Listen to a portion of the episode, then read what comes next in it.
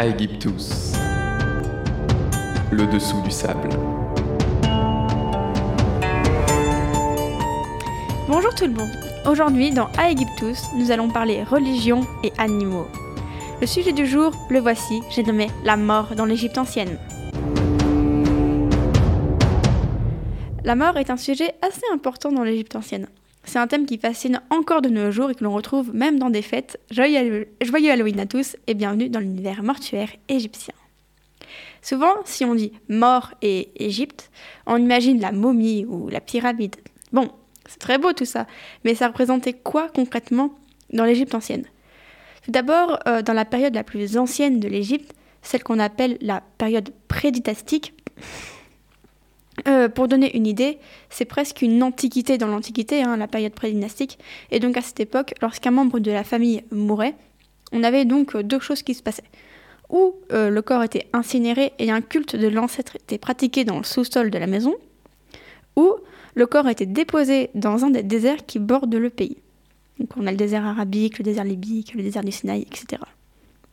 Et donc c'est ce dernier point qui va rester car une fois enseveli dans le sable, le corps va se dessécher, mais pas se décomposer. Ça va faire une momie naturelle.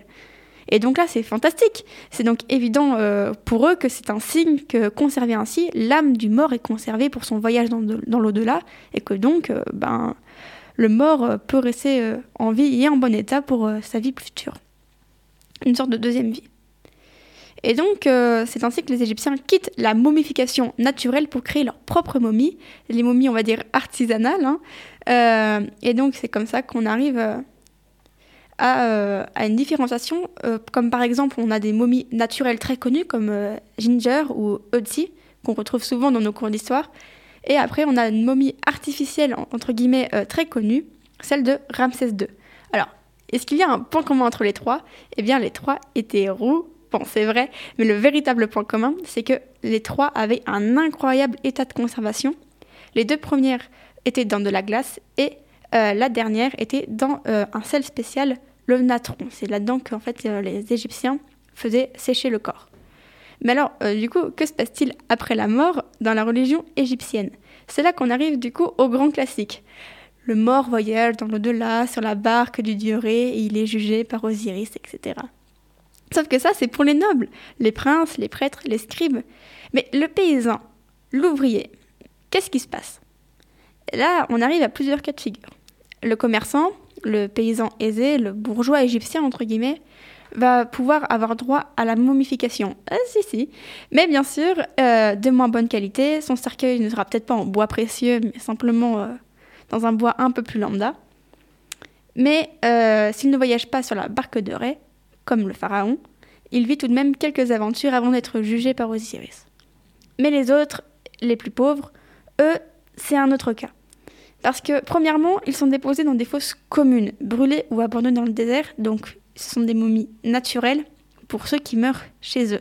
Quant à leur voyage dans l'au-delà, eh bien, il n'est pas très défini, car euh, les personnes ne savaient pas lire, ne savaient pas écrire, donc ils n'avaient pas en gros ces papyrus qui euh, expliquait le voyage à faire, qui expliquait aux morts comment faire pour survivre dans l'au-delà. Donc comme ils n'avaient pas ces papyrus dans leur tombe, on ne sait pas s'ils avaient exactement le même chemin à faire ou euh, si ben ils avaient avaient-ils réellement un voyage euh, initiatique entre guillemets dans l'au-delà. Ça on, on ne sait pas.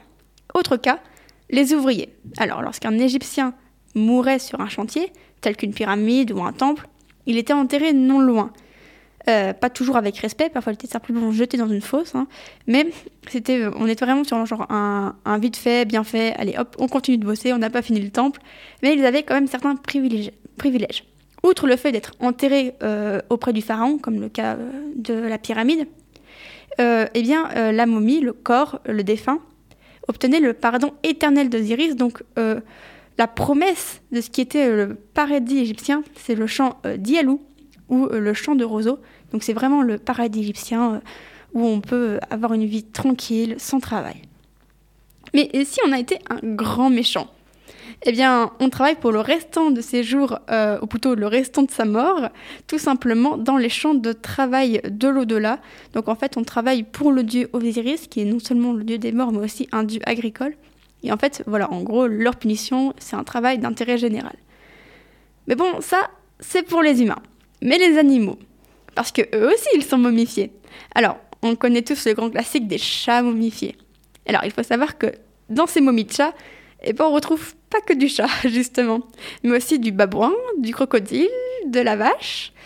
Euh, donc, on peut déduire que la mort animale est une vraie industrie. On tue des chats, des crocos, des babouins, des vaches, des hippopotames, à la pelle, hein, euh, dans des temples spécialisés, des sortes d'abattoirs, et ils ont leur propre nécropole. Ils sont priés par des prêtres et des pénitents. Bon, bien sûr, on se doute bien que l'hippopotame est un peu plus rare que le chat. Mais alors, pourquoi ce mythe? Eh bien, parce qu'en mourant, l'animal devient un dieu. Et le pays se retrouve du coup avec plein de nécropoles. De par exemple, la déesse chat Bastet, alors à ne pas confondre avec le Basset, qui est un chien, hein, une race de chien. Euh, un autre temple, un autre, une autre nécropole dédiée à Sobek, le dieu croco, le dieu crocodile, et Thoth, le babouin, ou encore Touéris, l'hippopotame. Et c'est comme ça qu'en fait, euh, les, habitants locaux pouvaient vénérer des dieux et se sentir encore plus proches, parce que c'est comme s'ils vivaient avec eux, alors qu'en fait, euh, bah, c'était des, momies. Le culte des animaux va peu à peu s'estomper, de même que celui des momies humaines.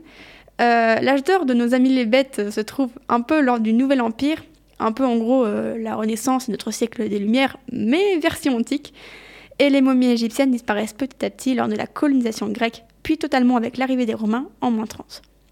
D'ailleurs, la légende dit qu'Alexandre le Grand aurait été momifié et qu'un temple, un mausolée, aurait été construit sur sa tombe. On raconte que c'est dans ce mausolée que serait morte la grande Cléopâtre. Bien sûr, ce n'est qu'un mythe, mais...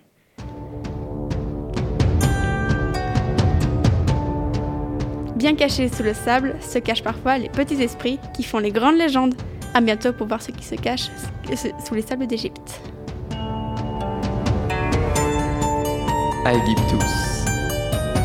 Le dessous du sable.